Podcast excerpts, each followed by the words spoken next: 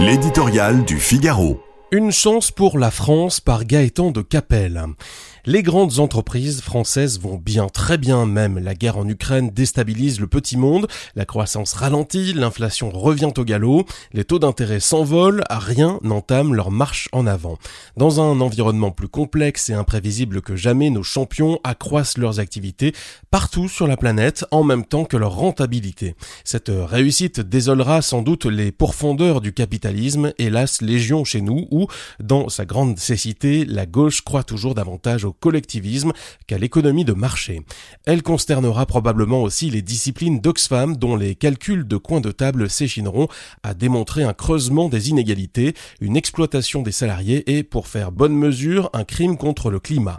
Ces belles performances sont évidemment une excellente nouvelle pour nos entreprises elles-mêmes, bien sûr, confrontées à une concurrence impitoyable. Dans la grande mêlée internationale, point de survie possible sans agilité et sans rentabilité.